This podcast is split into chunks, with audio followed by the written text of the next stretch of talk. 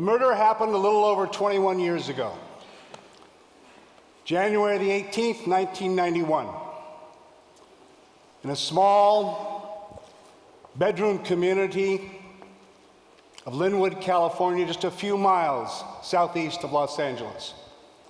Father came out of his house to tell his teenage son and his five friends that it was time for them to stop horsing around on the front lawn and on the sidewalk, to get home, finish their schoolwork, prepare themselves for bed. And as the father was administering these instructions, a car drove by slowly. And just after it passed the father and the teenagers, a hand went out from the front passenger window and bam, bam, killing the father. And the car sped off. The police, investigating officers, were amazingly efficient. They considered all the usual culprits, and in less than 24 hours, they had selected their suspect Francisco Carrillo, a 17 year old kid who lived about two or three blocks away from where the shooting occurred. They found photos of him, they prepared a photo array, and the day after the shooting, they showed it to one of the teenagers, and he said, That's the picture. That's the shooter I saw that killed the father. That was all a preliminary hearing judge had to listen to to bind Mr. Carrillo over to stand trial for first degree murder. In the investigation that followed before the actual trial, each of the other five teenagers was shown photographs, the same photo array. The picture that we best can determine was probably the one that they were shown. The photo array is in your bottom left-hand corner of these mug shots. Uh, the reason we're not sure absolutely is because of the nature of evidence pre preservation in our judicial system, but that's another whole TEDx talk for later. So at the actual trial, all six of the teenagers testified and indicated the identifications they had made in the photo array. He was convicted. He was sentenced to life imprisonment and transported to Folsom Prison. So, what's wrong? Straightforward, fair trial, full investigation. Oh, yes, no gun was ever found. No vehicle was ever identified as being the one in which the shooter had extended his arm. And no person was ever charged with being the driver of the shooter's vehicle. And Mr. Carrillo's alibi? Which of those parents here in the room might not lie concerning the whereabouts of your son or daughter in an investigation of a killing? Sent to prison,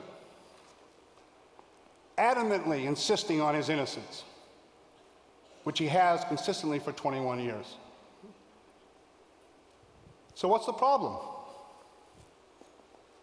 The problems actually for this kind of case come manyfold from decades of scientific research involving human memory. First of all, we have all the statistical analyses from the Innocence Project work where we know that we have what? 250, 280 documented cases now where people have been wrongfully convicted and subsequently exonerated, some from death row, on the basis of later DNA analysis.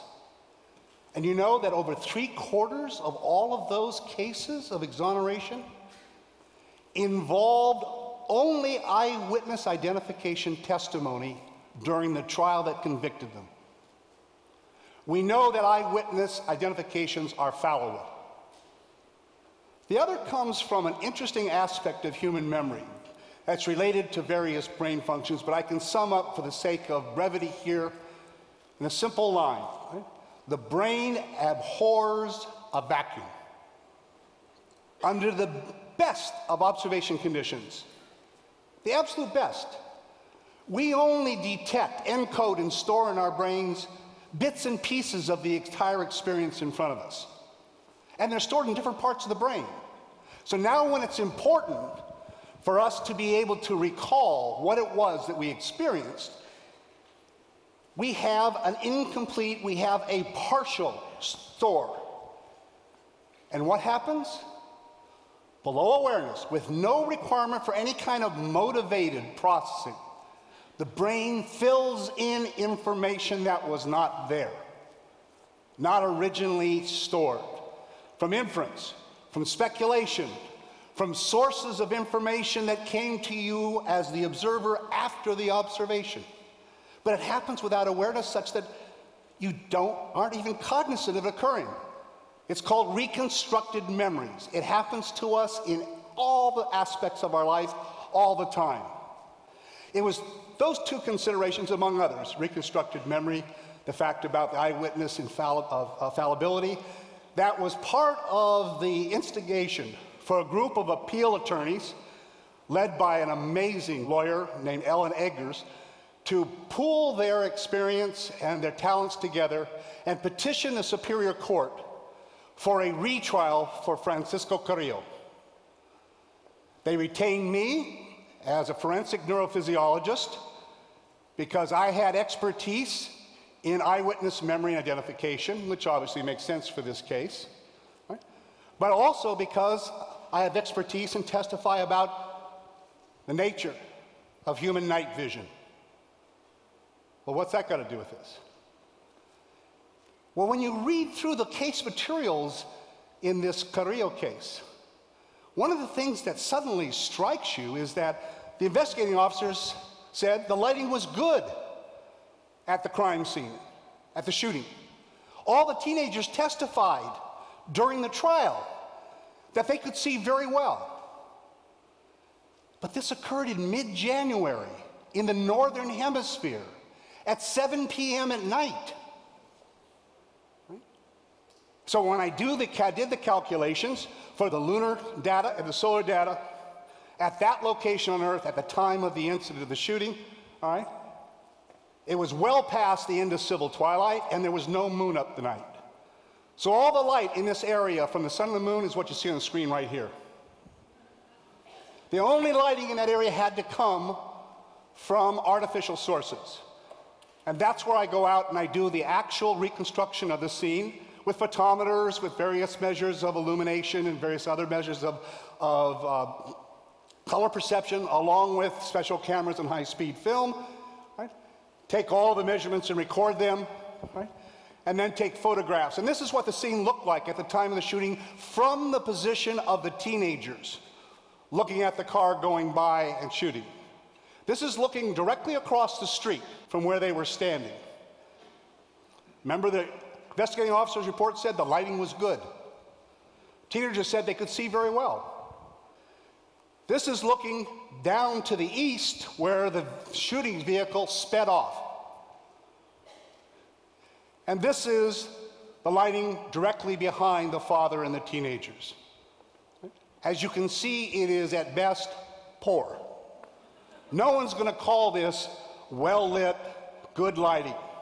And in fact, as nice as these pictures are, and the reason we take them is I knew I was going to have to testify in the court, and a picture is worth more than a thousand words when you're trying to communicate numbers, abstract concepts like lux, the international measurement of illumination, the Ishihara color, uh, color perception test values.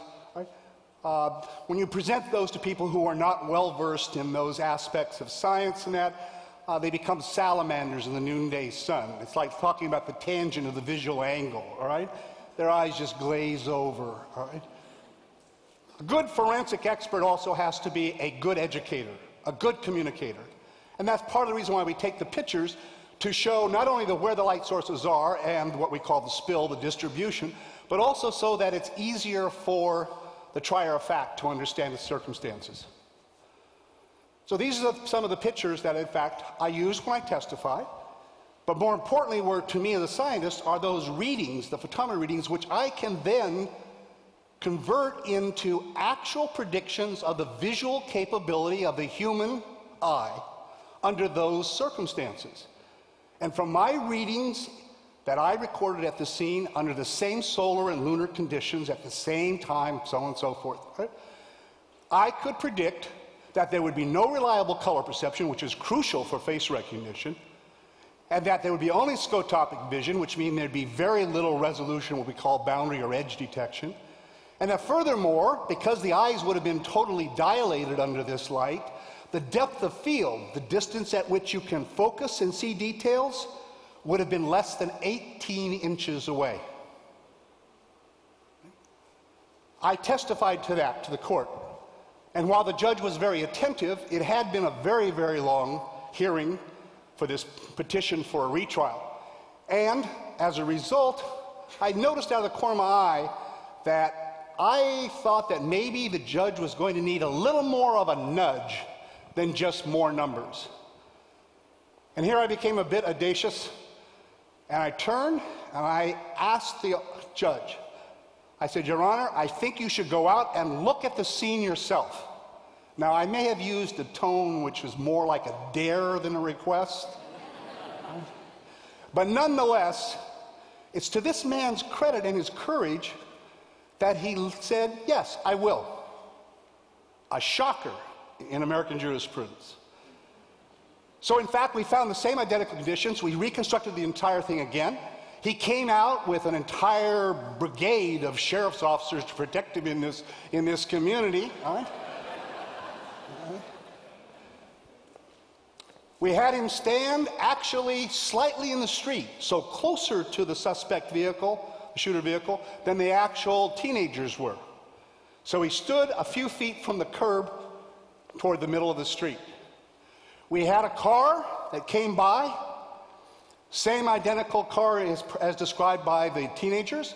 Right? It had a driver and a passenger, and after the car had passed the judge by, the passenger extended his hand, pointed it back to the judge as the car continued on, just as the teenagers had described it. Right? Now, he didn't use a real gun in his hand, so he had a black object in his hand that was similar to the gun that was described. Right? He pointed by. And this is what the judge saw. This is the car 30 feet away from the judge. There's an arm sticking out of the passenger side and pointed back at you. That's 30 feet away. Some of the teenagers said that, that in fact the car was 15 feet away when it was shot. Okay, there's 15 feet. At this point, I became a little concerned. This judge is someone you never want to play poker with. I, he was totally stoic. I couldn't see a twitch of his eyebrow. I couldn't see the slightest bend of his head. I had no sense of how he was reacting to this. And after he looked at this reenactment, he turned to me and he says, Is there anything else you want me to look at? I said, Your Honor, and I don't know whether I was emboldened by the scientific measurements that I had in my pocket and my knowledge that they are accurate, or whether it was just sheer stupidity, which is what the defense lawyers thought, when they heard me say, Yes, Your Honor, I want you to stand right there. I want the car to go around the block again. And I want it to come and I want it to stop right in front of you, three to four feet away. And I want the passenger to extend his hand with a black object, to point right at you, and you can look at it as long as you want. And that's what he saw. You'll notice, which was also in my test report, all the dominant lighting is coming from the north side, which means that the shooter's face would have been photo-occluded, would have been backlit. Furthermore, the roof of the car is causing what we call a shadow cloud inside the car, which is making it darker. And this is three to four feet away. Why did I take the risk? I knew the depth of field was 18 inches or less. Three to four feet, it might as well have been a football field away. This is what he saw, went back. There was a few more days of evidence that was heard. At the end of it, he made the judgment that he was going to grant the petition for a retrial. And furthermore, he released Mr. Carrillo so that he could aid in the preparation of his own defense if the prosecution decided to retry him, which they decided not to. He is now a freed man.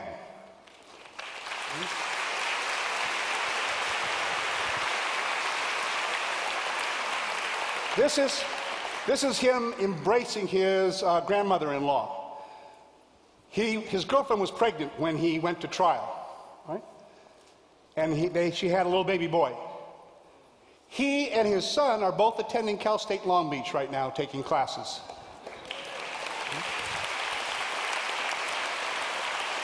And what does, what does this example, what's important to keep in mind for ourselves? First of all, there's a long history of antipathy between science and the law in American jurisprudence. I could regale you with horror stories of ignorance over decades of experience as a forensic expert of just trying to get science into the courtroom. The opposing counsel always fight it and oppose it. One suggestion is that all of us become much more attuned to the necessity through policy, through procedures, to get more science in the courtroom. And I think one large step toward that is more requirements, with all due respect to the law schools, of science, technology, engineering, mathematics for anyone going into the law because they become the judges. Think about how we select our judges in this country. It's very different than most other cultures. The other one is I want to suggest the caution that all of us have to have. I constantly have to remind myself about just how accurate are the memories that we know are true, that we believe in. There is decades of research, examples and examples of cases like this, where individuals right, really, really believe. None of those teenagers right, who identified him right, thought that they were picking the wrong person. None of them thought they couldn't see the person's face. We all have to be very careful. All our memories are reconstructed memories. They are the product of what we originally experienced and everything that's happened afterwards. They're dynamic, they're malleable, they're volatile, and as a result, we all need to remember to be cautious that the accuracy of our memories is not measured in how vivid they are, nor how certain you are that they're correct. Thank you.